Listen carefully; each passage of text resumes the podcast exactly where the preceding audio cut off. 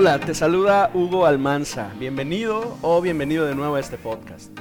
Cuando escuchamos o meditamos en la palabra de Dios, esta tiene la capacidad de entrar a lo más profundo de nuestra alma y transformar nuestro corazón y nuestra mente.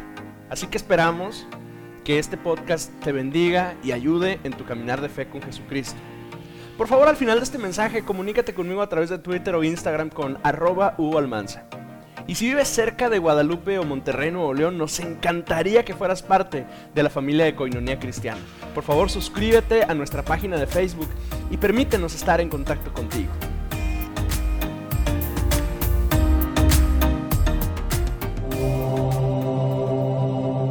¿Cómo está? Bienvenido. Bienvenida. Qué gusto verle. Yo sé que puede parecer cliché, ah, el pastor siempre dice esto, pero en serio, qué gusto verle, qué bendición eh, saber que, podemos congregarnos, que podemos buscar al Señor juntos, qué bendición el poder ver el rostro de nuestros hermanos semana a semana. Eh, de algunos que, que, alguna semana por alguna situación o enfermedad no nos vemos y después volvemos a vernos, qué alegría, de verdad, qué alegría. Em, le quiero invitar a que abra su Biblia, por favor, en el Evangelio de Marcos, en el capítulo 10.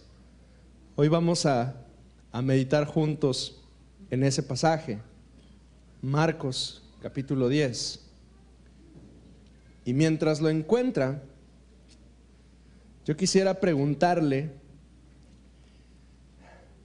a mis hermanas o hermanos, ¿alguna vez les ha pasado que están preparando una receta especial, de esas que, que, solo se preparan en Navidad o en Año Nuevo o en los cumpleaños o en, o en los días especiales, las, las, fechas en las que conmemoramos cosas. No sé, un pastel muy particular, alguna receta, y ya tiene el horno precalentado. Y, y normalmente cuando, cuando bueno, me, me, pasa a mí, ¿no? Cuando, cuando me meto a la cocina y, voy a preparar algo así muy especial, pues hay un entusiasmo, hay una alegría especial, particular, ¿no? Por, por, por ah, quiero que quede el pavo listo, perfecto, ¿no? Y ahí estamos, ¿no? Todos entusiasmados, todo el mundo picando cosas y demás. Y justo cuando está a punto de, de, iniciar las cosas, se da cuenta que le falta algo. ¿Le ha pasado alguna vez? O o saliste esa noche junto con un grupo de amigos y la pasaste increíble y estás súper feliz y, en el carro llevas algunos de los regalos que, te dieron porque era tu cumpleaños y, y todo va perfecto. La noche no puede ser mejor y llegas a la casa y te das cuenta que no tienes llaves, que no sabes dónde quedaron y, te vuelves loco y, le rascas al carro por donde fuese posible y te revisas las bolsas del pantalón cinco o seis veces y no hay llaves, ¿no? Y no puedes entrar. ¿Alguien le ha pasado alguna vez eso? ¿Qué haces? ¿Qué haces cuando te falta algo? ¿Cómo resuelves la falta de un ingrediente o de algún elemento cuando estás por ejemplo, cuando estás a deshoras para, para obtenerlo, este es un escenario así bastante típico, ¿no? Domingo en la noche, el lunes eh, hay que ir a clases y son las nueve de la noche y tu hijo o tu hija te dicen que les hace falta un cuarto de papel cascarón. ¿Qué haces? ¿Qué, cómo lo resuelves? ¿No? Eh, ¿Desistes? O lo intentas. Yo, yo me, he visto a mí mismo eh, un domingo a las ocho y media de la noche en EMSA, enfrente del Son Mall, tratando de encontrar una lupa, porque necesitábamos una lupa para el día siguiente. Desistes, lo intentas, te vas a dormir a casa de algún amigo cuando no encuentras las llaves, te brincas la barda. Oiga, yo me acuerdo que le platico. Eh, en mi familia hubo un tiempo en el que estábamos viviendo en dos casas y, en un fin de semana nos juntábamos todos y entonces un día pasamos juntos todo el fin de semana y a la mañana siguiente eh, mi papá y mis hermanastros tenían que ir a su casa porque era lunes y teníamos que, ir a la escuela y entonces lunes de la mañana, seis y media de la mañana mi hermano no encontraba su mochila. y no teníamos idea dónde estaba la bendita mochila. Mi papá chocó el carro con un poste, estaba enojado. Pasaron un montón de, tragedias en esa ocasión porque nos faltaba algo. ¿Qué haces cuando te falta algo? Marcos capítulo 10 es un capítulo bien interesante. El autor del Evangelio es Marcos. La, la, Biblia y la tradición lo identifican con el nombre de Juan Marcos, de hecho. Cuando usted abre el libro de los Hechos, se va a encontrar con que por ahí aparece un, un chamaco llamado Juan Marcos. Pensamos que, probablemente él y su familia son los dueños de la casa en, la cual Jesús participó de, la, última cena de Pascua. Em, e, en el libro de los Hechos se nos dice que, él es un colaborador de los apóstoles. En algún momento Marcos fue eh, colaborador de Pablo y de Bernabé, muchos años atrás. Pero a, razón de su carácter, o sea, Pablo en algún momento lo rechaza el trabajo de ministerio. La Biblia dice que por inconstante. Y entonces incluso provoca una división entre Pablo y Bernabé. Pablo eh, emprende ministerio con Silas, Bernabé emprende ministerio con, con Juan Marcos. Bernabé confía en él y lo incluye en sus viajes y eventualmente se convierte a los años, muchos años después, Juan Marcos se convierte en la mano derecha del apóstol Pedro. Ahora, han pasado muchos años, Pedro es un anciano, quizá Pedro ya murió, y Marcos decide un día, inspirado por el Señor, plasmar todo lo que él ha escuchado de, de la vida de Pedro y del tiempo que él ha estado con él, lo decide plasmar en un rollo, porque literalmente era un rollo, y así escribe el Evangelio de Marcos. El Evangelio de Marcos es el más viejo de todos los evangelios. Marcos escribe un evangelio que le llamamos el Evangelio del Discipulado. Cuando leemos el Evangelio de Marcos, tiene un inicio muy particular. Principio del Evangelio de Jesucristo. Es todo lo que sabemos de él. Marcos no nos habla acerca del nacimiento de Jesús. Marcos no nos habla acerca de la niñez, la infancia de Jesús. Marcos no nos habla mucho de su familia, sí nos habla algunas cosas, pero no tantos, no se enfoca en eso. Marcos inicia directamente todo su discurso hablando acerca de las obras de Cristo. Quien lee Marcos no nada más se enamora de Jesús, la intención del, Evangelio de Marcos es formar discípulos. Y, hablando de discípulos, ¿qué es un discípulo? ¿Qué es un discípulo? ¿Alguien piensa que discipulado es ese periodo en el cual una persona, eh, cuando va llegando a Cristo, empieza su caminar con Cristo. Incluso nosotros hemos llamado a esta sesión, estas 10 sesiones previas a, poder bautizarse, le hemos llamado discipulado básico, ¿verdad? Porque son las lecciones eh, más esenciales de la fe, que por cierto le aviso que vamos a empezar la siguiente semana con el discipulado básico, por quienes no lo hayan tomado. Pero cuando hablamos de discipulado, discipulado es más que un curso de 10 semanas y discipulado es más que un programa de la iglesia. Discipulado es el estilo de vida de aquel que sigue a Jesús. Si usted es un seguidor de Jesús, usted debe participar en este proceso de vida llamado discipulado, que es sentarse a dialogar junto a uno de sus hermanos la escritura y explorarla y aprenderla y conocer acerca de Jesús y aprender acerca de la oración, no nada más con una lección, sino orando y practicándolo, ¿no? El discipulado es ese acompañamiento que algunos de nosotros tenemos la oportunidad de, seguir junto a alguien más cuando nos, nos toma de la mano, nos lleva a través de la fe y nos dice, vamos a ir con fulano de tal y tú vas a orar por él. Y nos sentimos nerviosos, incómodos, asustados, ¿verdad? Pero entonces lo, ponemos en práctica y vemos cómo a través de ello crecemos en la fe. Discipulado entonces no es solo un programa, es un estilo de vida. Dios nos llama a ser discípulos y a hacer discípulos. Así si usted está en ese proceso, pues enhorabuena, porque ese es el, el, camino del Señor para nosotros. Marco capítulo 10, versículos 17 en adelante, dice la palabra de Dios. Al salir él para seguir su camino, vino uno corriendo e hincando la rodilla delante de él, le preguntó, Maestro bueno, ¿qué haré para heredar la vida eterna?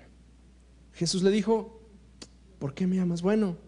Ninguno hay bueno sino solo uno, Dios. Los mandamientos sabes, no adulteres, no mates, no hurtes, no digas falso testimonio, no defraudes. Honra a tu padre y a tu madre. Él entonces respondiendo le dijo, maestro, pues todo eso lo he guardado desde mi juventud. Entonces Jesús mirándole, le amó y le dijo, una cosa te falta.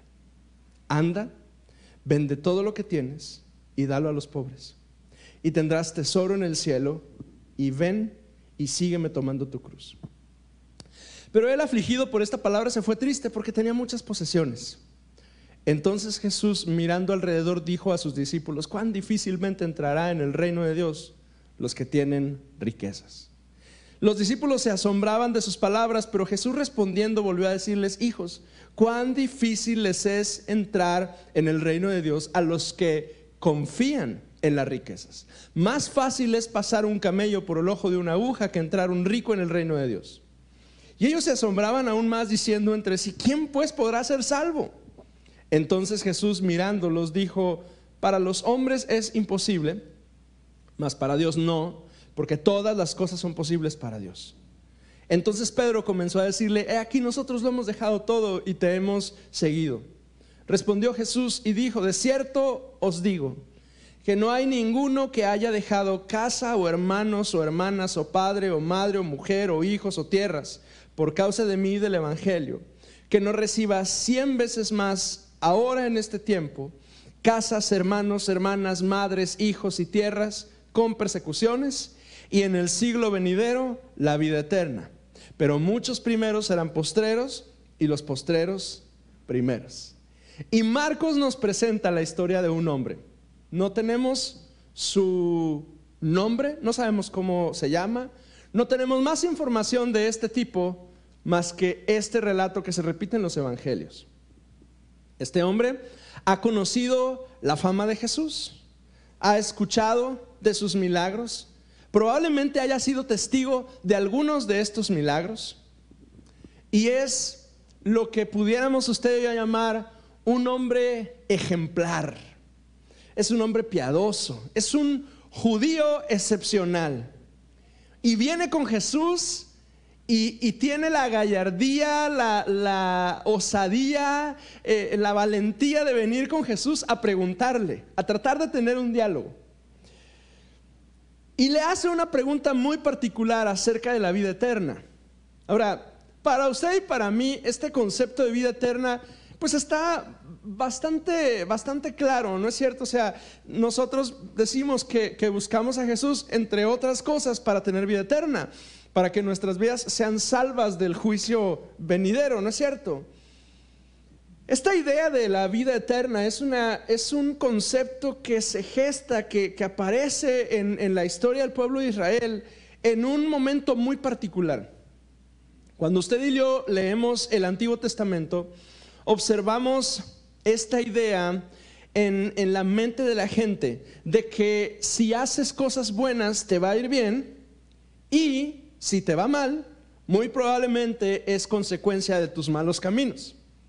Cuando, de hecho, cuando usted lee el libro de Job, que es uno de los libros más antiguos de la Biblia, usted logra identificar esta idea, porque a Job le va mal de pronto y sus amigos vienen con él y le dicen, te va mal porque seguramente estás haciendo algo malo. Y de hecho, todo el diálogo entre Job y sus amigos es eh, los amigos acusándolo, es que seguro algo está mal. Y Job diciendo, no, no hay nada mal, yo he sido un hombre justo. O sea, en eh, el tiempo antiguo en la historia del Antiguo Testamento, al principio la gente dice o piensa, si me va bien es porque me he portado bien y cuando nos va mal probablemente es porque estamos haciendo algo malo, como si fuera un castigo, como si fuera una consecuencia, ¿no? Pero en algún momento de la historia del pueblo de Dios, ellos se ven a sí mismos como personas justas, eh, íntegras, que cumplen la ley que hacen lo correcto, pero que también les va mal. Y entonces eh, eh, empieza a existir esta lucha en, en la mente y en el corazón del pueblo de Dios, porque ¿cómo es posible que a pesar de que le echamos muchas ganas y somos muy santos y muy íntegros y muy buenos, ¿por qué entonces nos va mal? Ahora, y cuando digo que nos va mal, no solo estoy hablando que perdemos el trabajo o tenemos una mala racha en, nuestra vida. estamos hablando de que el pueblo de Dios les va mal porque primero son esclavizados por la nación de Asiria y después son esclavizados por Babilonia y después por el imperio persa y después por el imperio griego y eventualmente hasta el tiempo que nace Jesucristo por el imperio romano. O sea, les está yendo mal y les está yendo muy mal como nación, porque un imperio tras otro, tras otro, los subyugan y los hacen literalmente algunos de esos imperios esclavos. Y la lógica era, nosotros nos esforzamos por obedecer los mandamientos de Dios y nos está yendo mal, entonces seguramente Él nos va a recompensar. Y a lo mejor no va a ser en esta vida, pero seguramente va a ser en la siguiente. Y entonces ellos empiezan a creer en esta idea de la vida eterna que luego se cristaliza y se aclara cuando Jesucristo se revela en el Nuevo Testamento. Por eso este hombre viene a preguntar por la vida eterna. Ellos, los judíos, esperaban una recompensa por las cosas buenas que habían hecho en la vida. Y con esta idea, este hombre viene con Jesús y viene a preguntarle acerca de esta vida eterna. Y probablemente en la mente de este hombre, él esperaba una especie como de confirmación, ¿no? Como, como Jesús, a lo mejor él pensaba, Jesús me va a decir, oh, qué bien, vas por muy buen camino, excelente, sigue así y te va a ir de maravilla en la vida. Pero en vez de eso, Jesús le responde una cosa que, que le mueve el tapete horrible a este viejo y que, y que nos mueve a nosotros el terreno también. Porque en vez de decirle Jesús, bien hecho, buen trabajo, buen siervo fiel, cumplidor de la ley, él le da una frase desconcertante. Le dice, una cosa te falta. Este hombre cometió el error que solemos cometer los hombres y las mujeres piadosos. Mecanizar la fe. Cuando yo digo mecanizar la fe me refiero al pensamiento que existe en muchos de nosotros, en algún momento hemos lidiado con él. El pensamiento de que si hago algo de acuerdo a las normas y cumplo con todos los requisitos y especificaciones escritas, entonces ya cumplí. Y mecanizamos la fe. Este buen judío había llegado, al igual que muchos otros a lo largo de la historia, a esta conclusión. Si cumplo, entonces heredo. Si me porto bien y hago lo que el libro dice que tengo que hacer, entonces como consecuencia todo va a estar bien. Es más, me voy a ganar mi estrellita en la frente puesta por la misma mano de Jesús porque qué bueno soy. sí, seguramente. Las personas que creen o, han pensado en algún momento que el cristianismo se reduce a voy a la iglesia el domingo, diezmo, participo de vez en cuando en alguna actividad, cumplo con lo mío, compro hamburguesas cuando los jóvenes van a vender hamburguesas. Quienes pensamos así o en algún momento hemos pensado así, hemos caído en el error de mecanizar la fe. Y quiero, quiero eh, puntualizar sobre esto. Es que Dios nos pide mucho más que cumplir. Dios nos, pide no solo que obedezcamos la letra, pero que haya un cambio en nosotros, en el cual nosotros tengamos intervención directa. Mire, Filipenses 2, Filipenses 2, versículo 5 el Señor nos dice a través de Pablo, haya pues en vosotros este sentir que hubo también en Cristo Jesús. Fíjese, el Filipenses, cuando Pablo describe el sacrificio de Jesús en Filipenses, y es un poema el resto del capítulo 2 de Filipenses, siendo en forma de Dios, no estimó el ser igual a Dios como cosa que aferrarse, sino que se entregó a sí mismo y etcétera, todo lo que resta de, de Filipenses. Poco tiene que ver con acciones, todo tiene que ver con la actitud del corazón de Jesús. Cuando describe Pablo ese poema de, Filipenses 2, describe a alguien humilde, que está dispuesto no solo a cumplir con lo que se tiene que cumplir, sino a humillarse, es decir, a que la actitud de su corazón refleje humildad y quebrantamiento. Es decir, que nuestro caminar con Cristo debe llegar el momento en el que superamos el deber ser y avanzamos hacia una transformación en nuestro corazón en nuestros pensamientos y en nuestras actitudes. No solo se trata de hacer lo correcto, sino que de que nuestro corazón esté alineado y transformado por el Señor para vivir con Él en lo correcto. El versículo 21 ah, es, quizá uno de los, de los versículos más hermosos del Evangelio de Marcos. Marcos 10, 21 dice, entonces Jesús, mirándole, le amó. Y este relato se encuentra en, en Mateo, en Marcos y en Lucas. Y solamente Marcos nos regala esta frase. Jesús, mirándole, le amó y le dijo, una cosa te falta. Anda, vende todo lo que tienes, dalo a los pobres y tendrás tesoro en el cielo. Y ven, sígueme tomando tu cruz. Y quiero que considere esta lección tan importante. Tenga cuidado cuando usted se acerca al Señor preguntándole cosas. Porque puede que su respuesta a lo que tú le preguntes no sea lo que tú esperas y que sus palabras hagan que tu estilo de vida tenga que dar un giro totalmente radical. Sea cuidadoso. Ahora, ¿por qué Jesús le dice esto?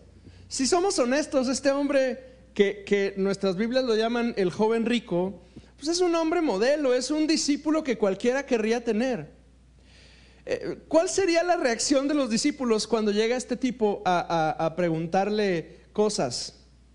Eh, imagínese, usted es uno de los doce. y yo quiero imaginar, yo quiero pensar que por ser un hombre prominente, o sea, por tener muchos centavos, la gente lo conocía, o al menos lo distinguían entre todos los demás. Entonces, cuando el tipo viene con, Jesús y con sus discípulos, ¿qué pensarían los discípulos? ¿Cuál sería la reacción cuando el tipo llega? Y todos saben que los que llegan con Jesús es porque quieren un diálogo con Él y quieren empezar a, a seguirlo. ¿Qué pensarían los discípulos? A lo mejor Judas, que era el tesorero, hubiera dicho, se resolvió el ministerio. Este va a venir y va a ofrendar aquí y no vamos a tener necesidad de nada más en nuestras campañas, en nuestro ministerio. Pero note que Jesús no le dice, bienvenido, ofrenda todo lo que tienes al ministerio de Jesucristo. Jesús le dice, ve y da todo lo que tienes a los pobres. Y entonces, ya cuando no tengas nada, ven y sígueme. Y es bien radical porque Jesús está dispuesto a perder un buen seguidor antes que rebajar las normas del reino de Dios. Porque familia, ser discípulo de Cristo es costoso. No es cualquier cosa. Ser un discípulo de Jesús no es cualquier puesto en cualquier lugar. ¿Por qué Jesús le dice esto? Porque Jesús es un maestro amoroso, y exigente. Es una combinación muy especial en el Señor. Jesús conoce la medida de cada uno y sabe que la medida de cada uno de nosotros es distinta. Y sabe qué cosas debe pedirnos a cada uno. Y cuánta presión es la que podemos usted y yo en lo particular lidiar. Y hasta qué punto puede trabajar con nosotros. Y la medida de Ileana es diferente a la medida de Jessica y es diferente a la medida de Josué y es diferente a la medida de Esteban y es diferente a la medida de David y es diferente a la medida de Hugo. Pero nos conoce a cada uno y sabe que es aquello que tiene que lidiar y tratar con nosotros porque nos conoce. Porque en el proceso en el cual entramos en este camino de la perfección, Dios trabajando en nosotros, Él nos ama.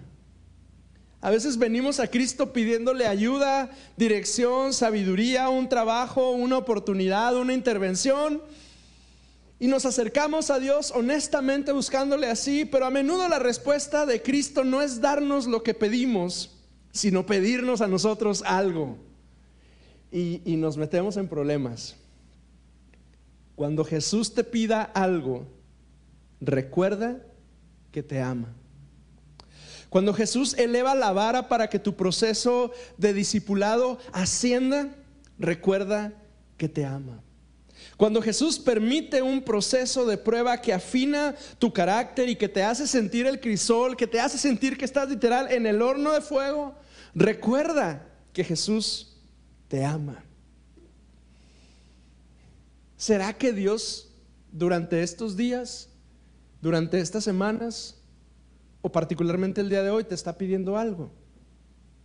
Proverbios 23, 26 dice, dame, hijo mío, tu corazón y miren tus ojos por mis caminos. ¿Será que Dios nos pide cosas? Sí. Y lo primero que nos pide a ustedes y a mí es el corazón.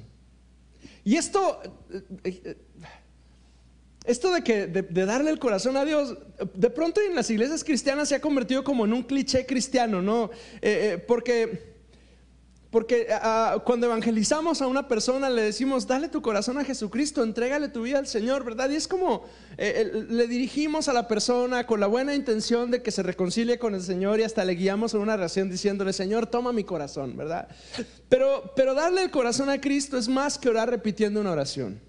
Es entregarle tu confianza, tu afecto, tus deseos, tus angustias, tus luchas a Él y confiar en su perfecta voluntad para ti en mi caminar con Cristo yo he aprendido que siempre que creo que ya le di todo al Señor, Cristo viene y me pide otra cosa. Siempre que digo, ya, ya no hay más, Señor, que te pueda dar, estoy seco, no tengo más conmigo, ese día el Señor eh, eh, eh, rasca en mi corazón y me dice, quiero esto ahora. ¿Cuál es esa cosa? Iglesia, familia que te falta por entregar? ¿Qué te falta? O quizá la pregunta acertada es, ¿qué te sobra? Al hombre del relato de Marcos le sobraba el dinero. Ahora, no porque tuviera dinero de sobra, porque ¿quién tiene dinero de sobra? Pues a lo mejor nada más Carlos Slim, ¿verdad? Pero el resto de nosotros no, no nos sobra el dinero, ¿verdad? No es cierto. No es que tuviera dinero de sobra, sino que sus riquezas le eran un estorbo para lo que Dios tenía para él. Y entonces, ahí ya entramos en terrenos conocidos por todos nosotros. Porque a lo mejor no es dinero, pero quizás son rencores, o falta de perdón, o, esos proyectos que, que no son muy piadosos y que como que nos alejan de Dios, o amistades, o una relación, o qué sé yo, cosas que, que desenfocan nuestra atención de seguir su voluntad.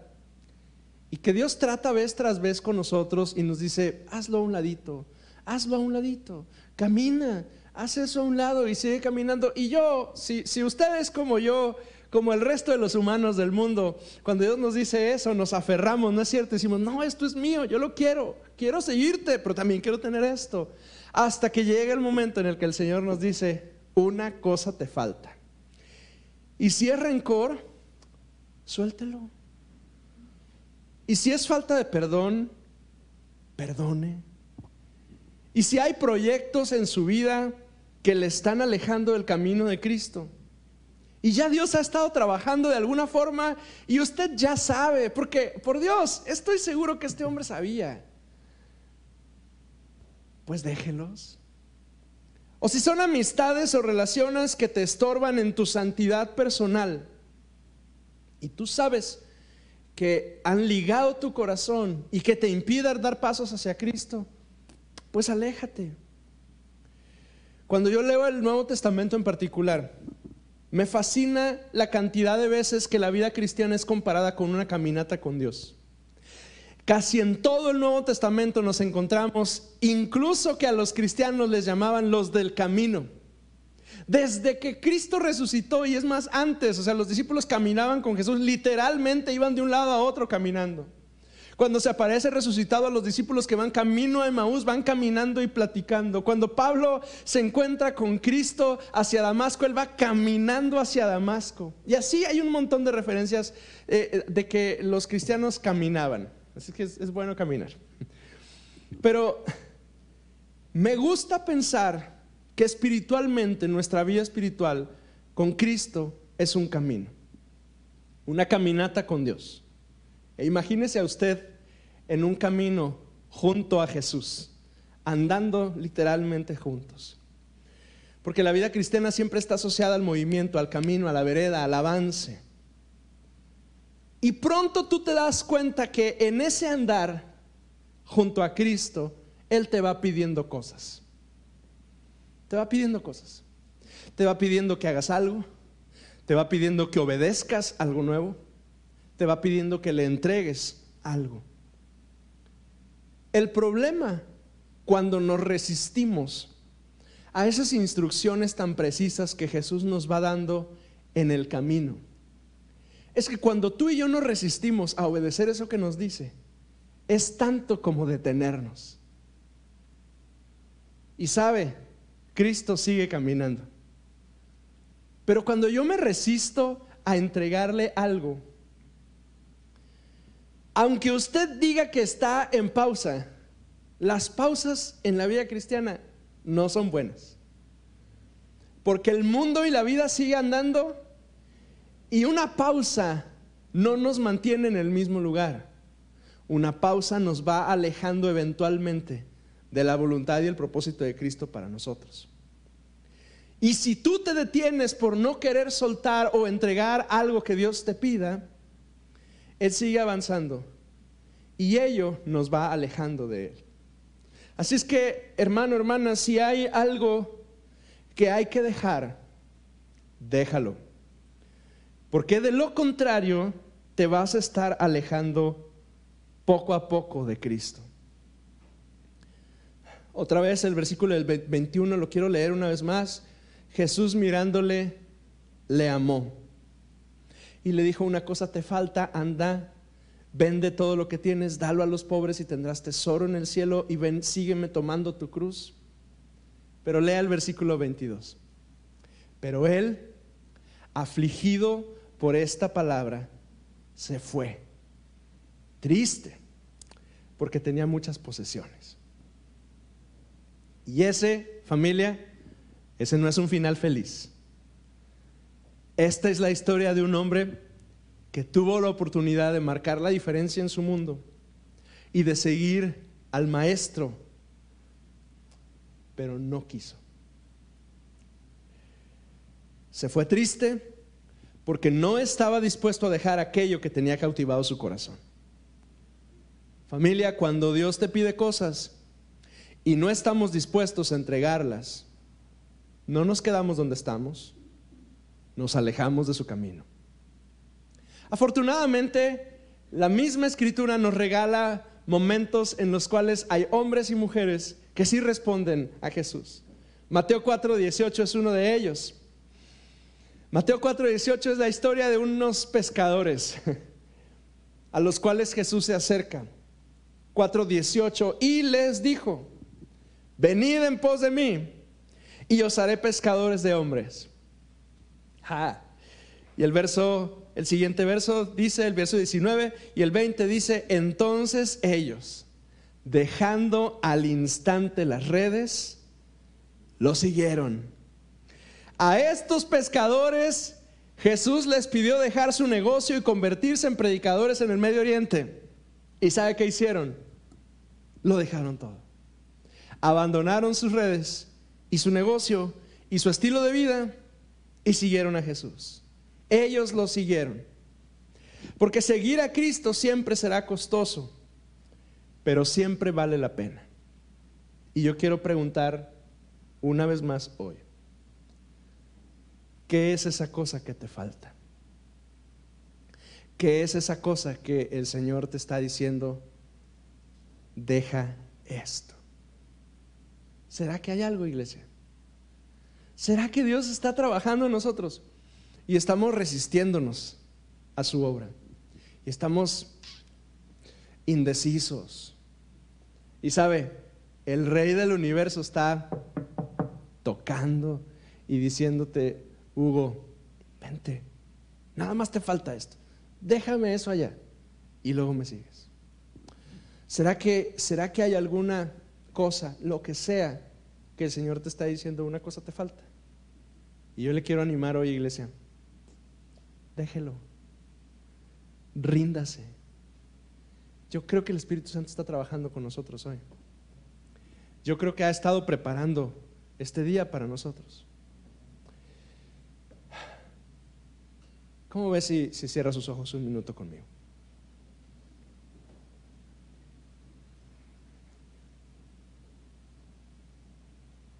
A este hombre rico solo le faltaba una cosa, dejar sus, sus posesiones. Y no quiso. A lo mejor iba a ser contado entre los doce.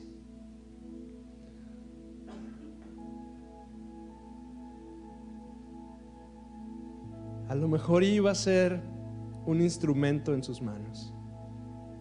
Quizá hay milagros iban a suceder cuando él predicara en algún lugar de Asia o de África o de Europa, cuando Cristo fuera eh, recibido en el cielo. A lo mejor este era uno de los siete que iba a estar a cargo de la iglesia en Jerusalén, pero no quiso. Y temo, iglesia, que, que a veces en nuestras sillas habemos hombres y mujeres piadosos, que tenemos comunión con el Espíritu Santo, que buscamos al Señor, pero que cuando el Señor nos dice, deja esto, no estamos dispuestos que cuando el Señor nos dice, basta y es tiempo, hacemos oído sordo. Pero esos no somos nosotros, coinonía. Nosotros no somos de los que miran hacia atrás. Nosotros somos una iglesia obediente, que cuando el Señor nos pregunta y nos pide, estamos dispuestos a entregar. Señor, yo te doy gracias porque tú eres bueno con nosotros. Yo te doy gracias, Señor, porque tú obras en nuestras vidas. Yo te doy gracias, Padre, porque en todo, Señor, tú te haces presente. Espíritu de Dios, yo, yo sé que tú has estado trabajando en la vida de mis hermanos durante estos días. Y yo sé, Señor, que tú hoy estás confirmando a, varios de mis hermanos, Señor, pasos que tienen que dar en su madurez con Cristo. Yo quiero hacer varias oraciones con usted. La primera de ellas es, yo quiero invitarle a entregarle su corazón al Señor. Yo sé que todos hemos orado y hemos dicho, pero hoy quiero hacer ese llamado tan especial a aquellos de quienes estemos aquí, que no sé si es la primera vez que estás en esta iglesia, no sé si llevas ya un año, dos años, diez años, pero sí sé que hoy tú logras distinguir que tu corazón no está en las manos del Señor.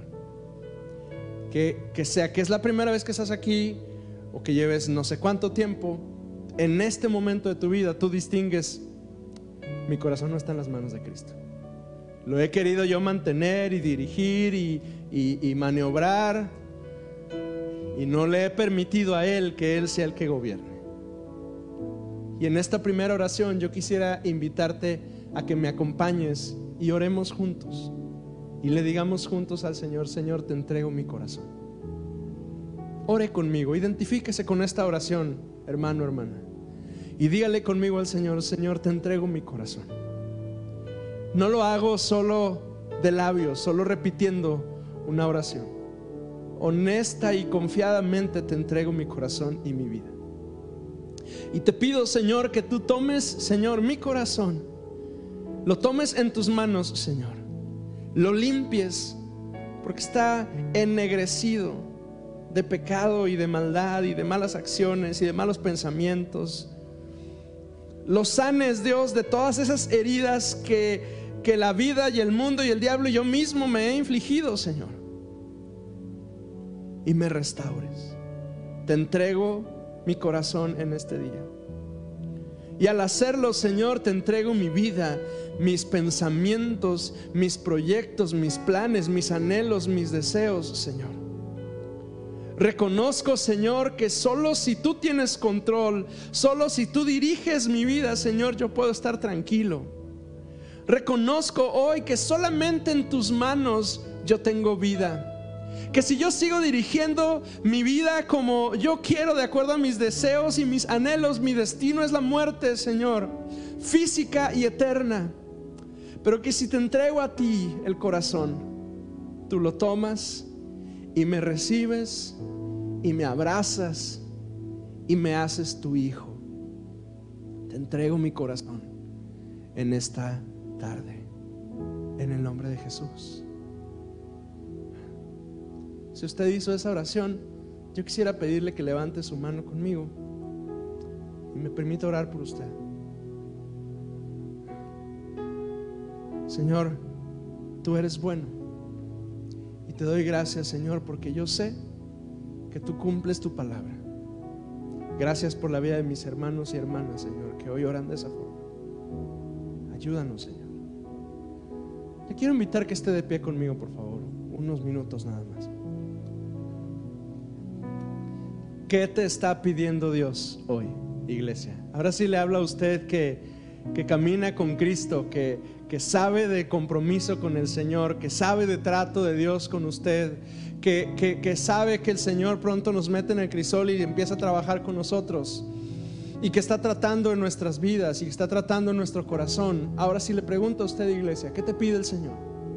¿Qué te está pidiendo el Señor que no has estado dispuesto a entregarle?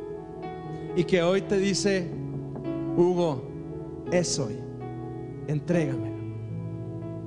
Cierre sus ojos, levante sus manos si puede hacerlo conmigo y dígale conmigo al Señor, me rindo a ti, Señor.